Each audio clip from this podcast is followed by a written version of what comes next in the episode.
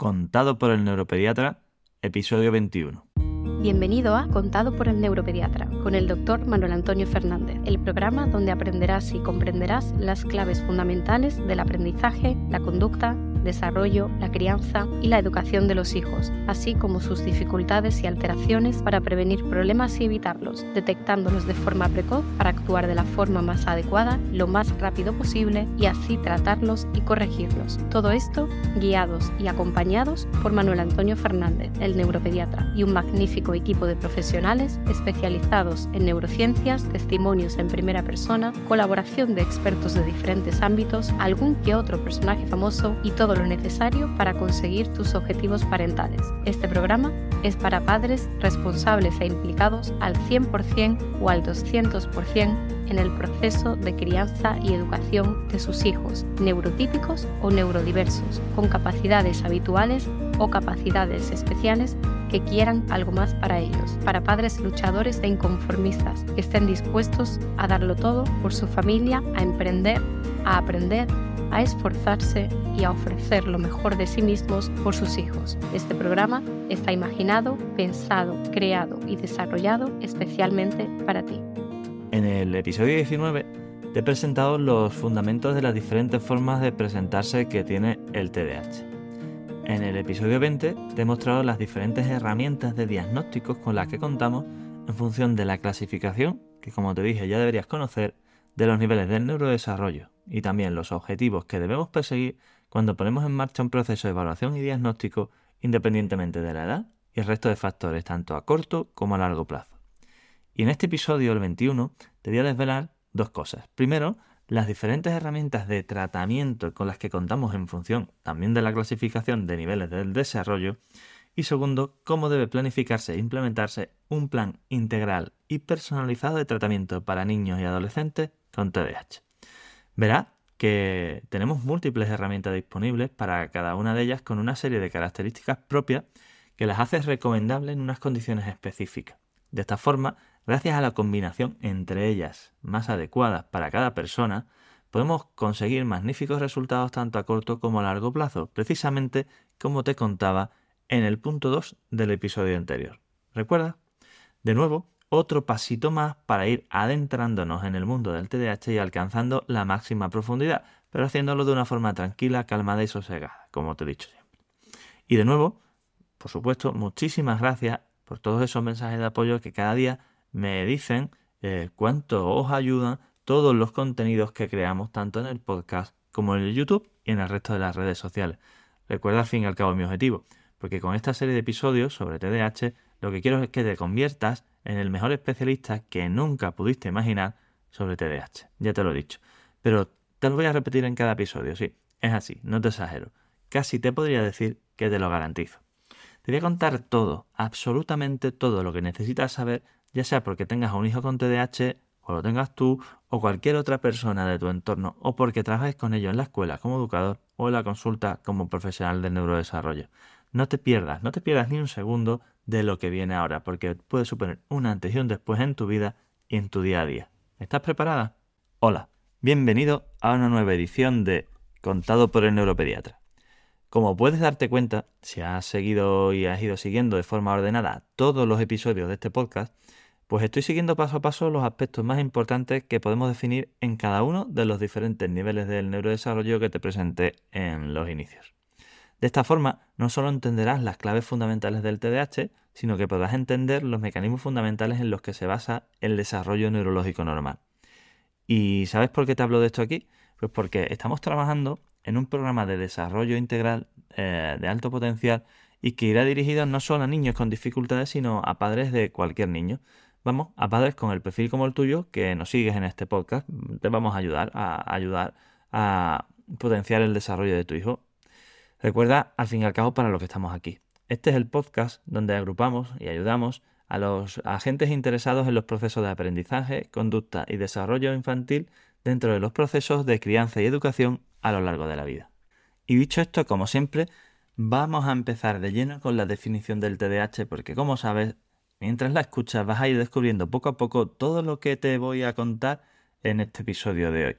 Eh, El trastorno por déficit de atención con o sin hiperactividad, más conocido por sus siglas TDAH, es un trastorno del desarrollo neurológico, importante, de origen multifactorial, pero fundamentalmente genético y de base claramente neurobiológica, en el que se generan una serie de alteraciones estructurales y funcionales en diferentes áreas del cerebro que alteran los mecanismos que regulan el control de la atención, el movimiento, los impulsos y las emociones, provocando problemas de aprendizaje y rendimiento académico. También problemas de conducta o en el comportamiento, problemas en las relaciones sociales, familiares y personales y también en la estabilidad emocional, en el ánimo, la autoestima o el autoconcepto. Como puedes ver, no te miento, con esta definición vamos paso a paso por todo lo que necesitamos saber para tratar el TDAH. Así que directamente vamos con el punto primero, que son las diferentes herramientas de tratamiento con las que podemos eh, ir contamos en función de la clasificación de los niveles de neurodesarrollo. Punto 1. Para hablar sobre las diferentes herramientas disponibles para el tratamiento del TDAH de una forma clara, sencilla y ágil, la mejor opción es hacerlo al igual que lo hice en el episodio anterior con las herramientas de diagnóstico, pues hacerlo a partir del esquema básico y general que nos permiten establecer los ya conocidos niveles de neurodesarrollo. Recuerda que son seis, como te voy a explicar en un momento, y que del más profundo al más superficial se comportan como factores llave para los siguientes. De esta forma, la genética condiciona la estructura cerebral, la estructura cerebral condiciona los circuitos cerebrales, los circuitos cerebrales condicionan la actividad eléctrica, eh, la actividad eléctrica condiciona los patrones neuropsicológicos y para terminar, estos patrones neuropsicológicos son los responsables de los patrones conductuales que vamos a desarrollar a cada, que vemos desarrollar a cada persona en su día a día. Todo esto siempre condicionado por las influencias que el entorno provoca en cada una de las áreas a lo largo de todo el proceso de desarrollo del sistema nervioso. De esta forma, la alteración de en cualquier momento a cualquiera de estos niveles puede ser la causa desencadenante de los síntomas propios del TDAH, afectando de forma proporcional a los niveles superiores. Recuerda lo que ya te he contado en otros episodios sobre el TDAH primario y el TDAH secundario, por ejemplo. Por otro lado, a nivel terapéutico, cuanto eh, más profunda sea la intervención que podamos realizar en estos niveles, mejores resultados obtendrá, en tanto en cuanto permitirá de forma complementaria un mejor funcionamiento en cada uno de los subsiguientes niveles superiores. En el más profundo, el genético, evidentemente no tenemos opciones de terapia génica en la actualidad, en el TDAH y dada la variedad de factores genéticos y no genéticos implicados en el TDAH, pues pienso eh, que es complicado que la lleguemos a tener en algún momento por mucho que avance la tecnología y los conocimientos al respecto. Aún así, eh, pues contamos con la opción de analizar los marcadores genéticos incluidos en los diferentes kits de evaluación. Estos estudios no solo dan información sobre aspectos diagnósticos, sino que nos aportan información específica sobre el perfil respuesta, de respuesta genética eh, a los fármacos que presenta cada individuo, a los fármacos, a los diferentes fármacos comercializados para el tratamiento del TDAH. Como te comenté en el episodio previo, estas pruebas llevan años en el mercado y de hecho nosotros fuimos uno de los primeros en aplicarla en nuestro país. Eh, como te decía entonces, puede haber un perfil de paciente objetivo en el que puede ser muy útil este tipo de pruebas, como por ejemplo aquellos en los que se han realizado muchos intentos terapéuticos sin buena respuesta, eh, pero debido a su coste y a la demora de los resultados, que puede ser alrededor de 3-4 semanas, bueno, no es una herramienta de uso masivo en el día a día. Hablaremos de, estudios, de los estudios estos en, un episodio específico, así que no te preocupes porque te daré toda, toda, toda, toda la información. En lo referente a la estructura cerebral, a lo mejor crees, a lo mejor crees eh, que es algo que no se puede modificar, pero eh, a diferencia de la estructura de un edificio, que es un ejemplo que suelo usar, la estructura de nuestro cerebro es algo vivo, increíblemente flexible y en constante remodelación y reconfiguración. Debido a ello, si existiera, y de hecho existe, la forma de conseguir que esa estructura cambie, estaríamos siendo capaces de dar un paso de gigante en el tratamiento del TDAH y la mejora de los síntomas a corto plazo, pero también del proceso de neurodesarrollo a medio y largo plazo. ¿Que ¿Cuáles son estas herramientas? Pues hay dos que están eh, disponibles y son la estimulación eléctrica cerebral, conocida como TDCS, y la estimulación magnética cerebral, conocida como TMS. Lo que hacen ambas es transmitir energía a las zonas del cerebro que queremos estimular para provocar en ellas una mayor actividad metabólica. Eh, con esto un mayor flujo sanguíneo, un mayor aporte de oxígeno y un mayor consumo de glucosa, y en general una mejora de los procesos funcionales de renovación celular y plasticidad cerebral. A corto plazo se consigue mejorar los síntomas, pero a largo plazo se consigue reconducir el proceso de neurodesarrollo, y al fin y al cabo esto es lo que estamos buscando, ¿verdad? Si damos un paso más y nos adentramos en el mundo de los circuitos cerebrales y su funcionamiento, aquí es donde encontramos las medidas terapéuticas que a fecha de hoy y con un peso enorme mejores resultados han ofrecido tanto a corto como a largo plazo en el tratamiento del TDAH. ¿Cuáles son? Pues son dos. Por un lado tenemos los suplementos nutricionales y por otro el tratamiento farmacológico, este que tanto preocupa a los padres y que realmente tan eficaz es y tan pocos efectos secundarios y tan seguro es.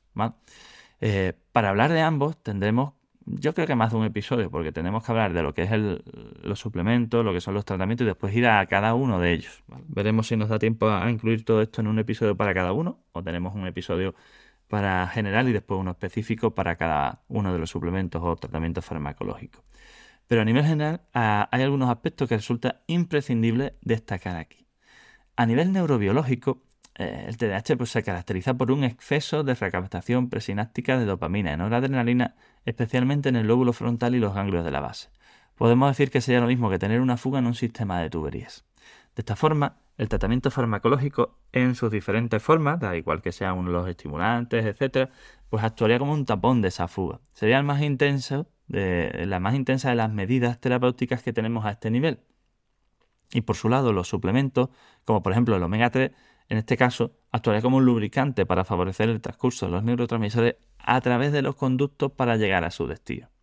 Los suplementos nootrópicos como la taurina, carnitina, fosfatidilcerina, por ejemplo, eh, actúan como sustituto de los neurotransmisores activando el mecanismo final de los conductos. ¿Vale? Todo el objetivo es conseguir que esa falta de dopamina o adrenalina que, que no llega a, su destino, eh, pues sea sustituida o favorecida compensada de alguna forma por el resto de suplementos. Finalmente, otros complementos, como por ejemplo eh, el triptófano o el magnesio, tienen un papel un pasito un poquito más allá. No actúan directamente en este mecanismo, sino sobre las consecuencias emocionales negativas que genera el constante sobreesfuerzo al que se ven sometidas las personas con TDAH para mantener unos niveles mínimos de funcionalidad que compensen, al menos en parte, la fuga de los neurotransmisores existentes. Ten en cuenta que dado que esa fuga está ahí presente y, hace que las personas con TDAH rindan por debajo de sus posibilidades y esfuerzos, estas personas tienen que hacer un, sobreesfuerzo para compensar esta situación y, bueno, pues eso genera estrés, ansiedad, inseguridad, irritabilidad, mal humor. Eh, ayer, ayer tenía en la consulta una familia que, bueno, una madre que definía que su hija estaba, era feliz, pero estaba constantemente enfadada, ¿vale? Esto es una situación de, esa irritabilidad. Eh, un poco por encima, un nivel más arriba, podemos encontrar el neurofeedback, lo que, es lo mismo la modificación de las ondas cerebrales a través de un equipo informático de última generación que permite analizar a tiempo real el nivel de concentración y relajación de una persona y de esta forma establecer unas técnicas de entrenamiento para mejorarlo y poder modificarlo de forma voluntaria. Entonces se trata de un mecanismo terapéutico complementario que puede ser muy útil en, algunos perfiles específicos de pacientes, pero que probablemente hoy en día, por su mal uso y por la excesiva generación de expectativas que muchos profesionales que lo usan han, bueno, han vendido a los pacientes, pues se ha visto sometido a una mala prensa, a una mala percepción, pero es una técnica eh, válida y muy útil. Eh, aún así, eh, como digo, es otro de los tratamientos con los que contamos en el Instituto Andaluz de Neurología Pediátrica. Tenemos disponible dentro de nuestra alta tecnología disponible para el tratamiento del TDAH. El penúltimo nivel, el de los patrones neuropsicológicos, que está justo por debajo del más superficial, pues bueno, tiene mm, claros datos Mm, de cuáles son los procedimientos más eficaces para tratar el TDAH. La única intervención neuropsicológica que ha demostrado eficacia para el tratamiento del TDAH es la terapia cognitivo-conductual, o lo que es lo mismo, la que incluye la intervención conjunta a este nivel, al neuropsicológico, y en el siguiente, que es el de los patrones conductuales. Dicho esto, eh, puede que la veas con diferentes nombres, terapia cognitiva, estimulación cognitiva, neurorehabilitación, terapia neuropsicológica, hay muchos nombres, pero todos hacen referencia a lo mismo. Se trata de un proceso de entrenamiento de las funciones mentales y cognitivas y en su caso conductuales que son deficitarias en el TDAH. Como bien sabes, esto afecta a los mecanismos de autocontrol, los repito hasta la saciedad. Eh, eso sí, de forma diferente a cada persona. Y precisamente por ello, toda terapia lleva aparejada eh, necesariamente un proceso de análisis y evaluación previo, porque no puedes poner el mismo tratamiento para todos ni puedes empezar una terapia de entrada sin tener claro cuál es el perfil del que estamos eh, hablando en cada caso. Dicho esto, la estrategia que mejores resultados da es la que incorpora el uso de dispositivos electrónicos y permite trabajo continuo en casa, además de las propias sesiones con el terapeuta especialista. ¿Por qué? Porque dado que el aprendizaje se basa en la repetición, aunque pueda parecer pesado y cansino, y aunque pueda parecer que robe tiempo, eh, que en realidad nunca sobra, se trata de una inversión de tiempo y esfuerzo que en buenas manos merece la pena hacer y, merece la pena de largo, te lo garantizo. Y el uso de dispositivos electrónicos que tanto eh, rechazo, en general, este, eh, en este caso sí que son útiles porque realmente aquí lo que estamos buscando es un engagement, una atracción por parte del chico y que se vea atraído a la realización de estas actividades que realmente para ellos, aunque parezcan juegos, son actividades de estimulación que le van a ayudar a su proceso de desarrollo. Y para terminar, tenemos el último nivel, el más superficial, que es el de los patrones conductuales. Para esto contamos con diferentes herramientas terapéuticas que pueden ser tan genéricas o específicas como sea necesario, necesario para cada persona. De hecho, de forma general, contamos con una intervención psicopedagógica especialmente orientada a la mejora del desempeño y la aplicación de las funciones ejecutivas y las, las funciones cognitivas afectadas en el TDAH, y que generan consecuencias generales de la vida como los estudios, la conducta, las relaciones sociales o la vida personal. Se trata de estrategias de organización, planificación, priorización de tareas, gestión del tiempo, definición de, eh, objetivos, establecimiento de metas o desarrollo de planes de acción. Esto es algo que está, eh, bueno, ligeramente relacionado con el coaching, pero que realmente lo que define son eh, la, capacidad de un trabajo estructurado por objetivos y por metas. Dentro de este plan, no hay que olvidar, por supuesto, porque es fundamental, la educación o la psicoeducación, mejor dicho, formación en TDAH, tanto para los padres como para el propio paciente y para todo su entorno, que es fundamental para que esto funcione bien, porque es importante, no importantísimo, imprescindible, que tanto la familia como el propio paciente, cuando tiene una edad suficiente, o por lo menos se le explique de, forma hasta su edad, entendan qué es el TDAH, por qué ocurre, eh, cómo son los mecanismos neurológicos que se afectan y qué podemos hacer para mejorarlo. Esto es fundamental porque será la clave para que los padres entendan y el propio chico entienda qué hay que hacer en el día a día y cómo hay que trabajar eh, de forma cada vez más independiente, autónoma y, libre. ¿vale? Eh, pero por otro lado, como decíamos antes, podemos desarrollar también estrategias específicas adaptadas a las necesidades individuales de cada caso, como por ejemplo en el área de la lectoescritura, la regulación emocional, la gestión conductual, las relaciones personales o cualquier área que se te ocurra, incluso la coordinación y el equilibrio en el área de la terapia ocupacional, por ejemplo. Y dicho esto, eh, mucho ojo con algo que nos encontramos en un gran porcentaje de los casos que atendemos que ya cuentan con un diagnóstico previo. Mucho cuidado con las terapias de modificación, de las terapias sin modificación de las bases neurobiológicas, lo que es lo mismo, o contratar los niveles superiores sin intervenir en los inferiores. Es decir, el tratamiento y los suplementos nutricionales son fundamentales, porque si con ellos no cambiamos los mecanismos alterados en el TDAH, de poco o nada servirán que tratemos los niveles superiores a nivel terapéutico, neuropsicológico, conductual, porque los mecanismos no estarán funcionando bien y estaremos como hablándole a un ciego.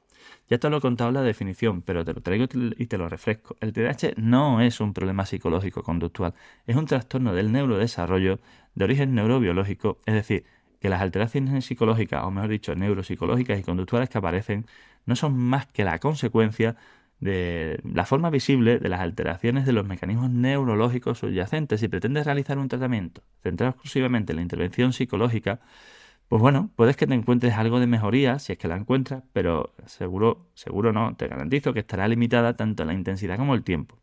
Y vamos, eh, que no será más que para pan para hoy, hambre para mañana. Estarás retrasando el tratamiento que realmente será efectivo y ayudará tanto a mejorar los síntomas a corto plazo como a reconducir el proceso de neurodesarrollo a largo plazo.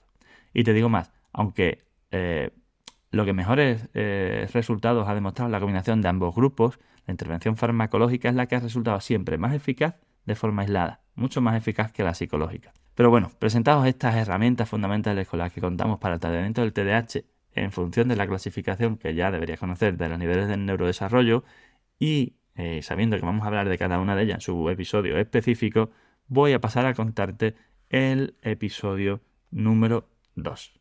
Vamos a hablar de cómo debe planificarse e implementarse un plan integral y personalizado de tratamiento para niños y adolescentes con TDAH para conseguir resultados tanto a corto como a largo plazo. En este punto, si aún no tienes claro lo que significa esto de resultados a corto y a largo plazo, creo que deberéis ir directamente, antes de escuchar este punto, eh, pues ir al punto 2 del episodio 20, el previo, porque ahí te lo cuento y te lo dejo perfectamente claro, ¿vale?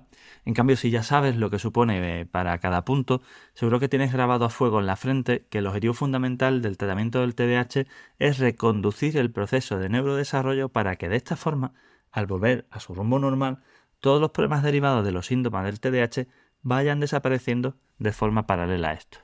Vale, ahora bien, eso está claro. Pero, ¿cómo consigo eso que suena tan bonito? Pues mira, siendo capaz de elaborar un plan de tratamiento integral, individual y personalizado que incluya las herramientas adecuadas para cada individuo de todas las que te he presentado en el punto anterior. Esto es lo que se llama, de forma habitual, tratamiento multimodal. Eso sí, con este concepto hay un problema. ¿Cuál? Pues que la mayoría de los profesionales lo tiene equivocado. Vamos, que casi nadie entiende bien esto del tratamiento multimodal. La mayoría de la gente se cree que significa poner todos los tratamientos posibles a una determinada combinación fija para todos los casos, lo que así de entrada ya suena bastante absurdo, ¿verdad? Cada caso es diferente y un plan eh, genérico para todo, pues no, no, no, no tiene mucho sentido. Si insistimos una barbaridad en decir que hay tantos TDAH como personas que lo padecen, pues bueno, ¿cómo vamos a ser capaces o tan simplistas de plantearnos que es posible establecer única una única opción de tratamiento válida más o menos como un café para todo. ¿no? La, realidad es que este concepto no es esa, es muy diferente.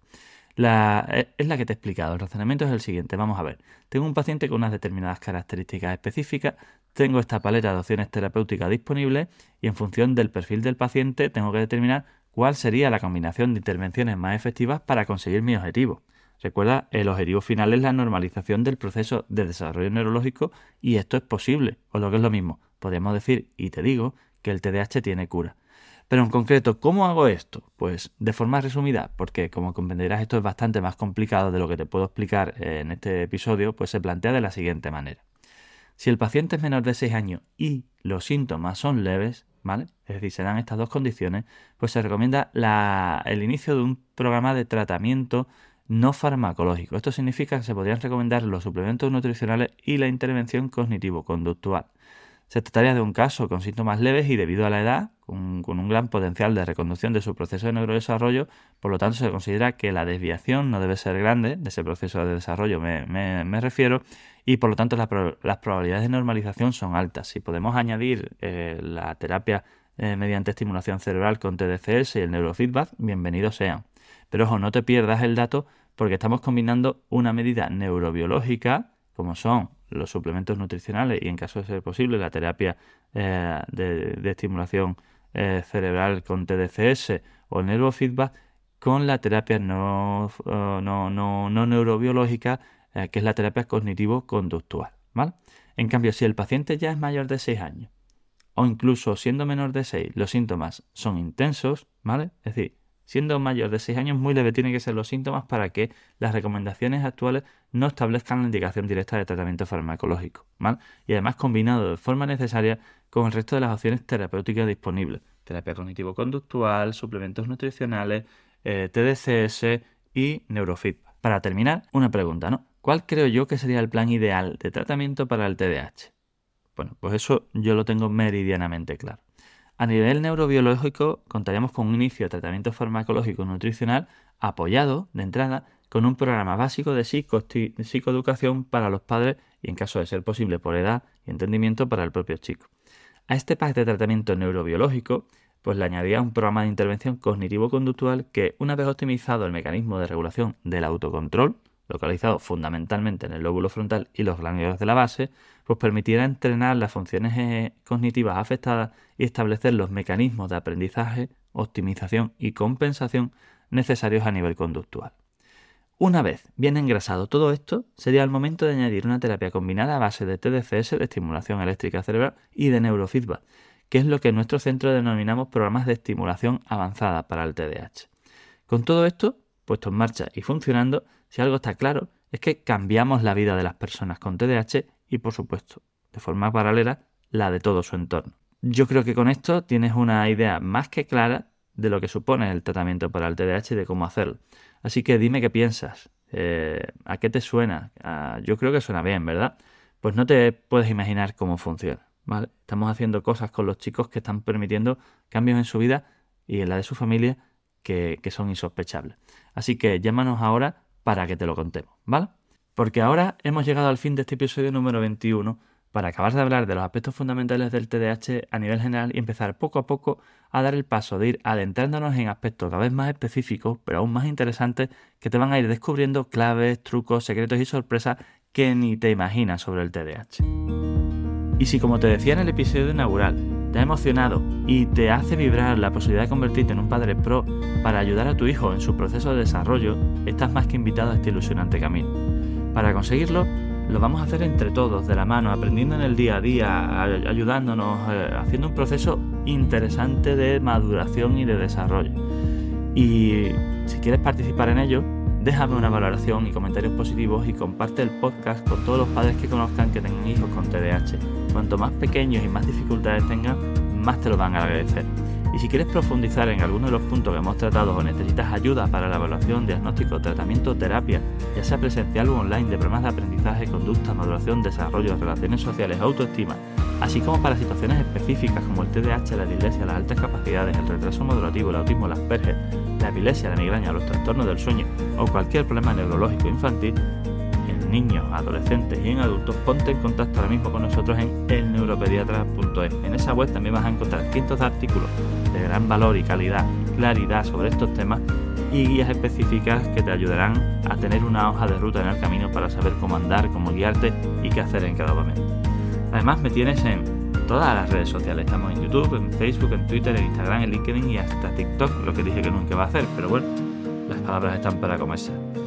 Eh, no te preocupes porque no vas a tener problemas para encontrarnos y digo yo, creo que más no se puede pedir. Un fuerte abrazo y esperamos tu contacto porque vamos a analizar tu caso y a darte las respuestas que necesitas para solucionar tus problemas. Hasta el próximo episodio y a seguir trabajando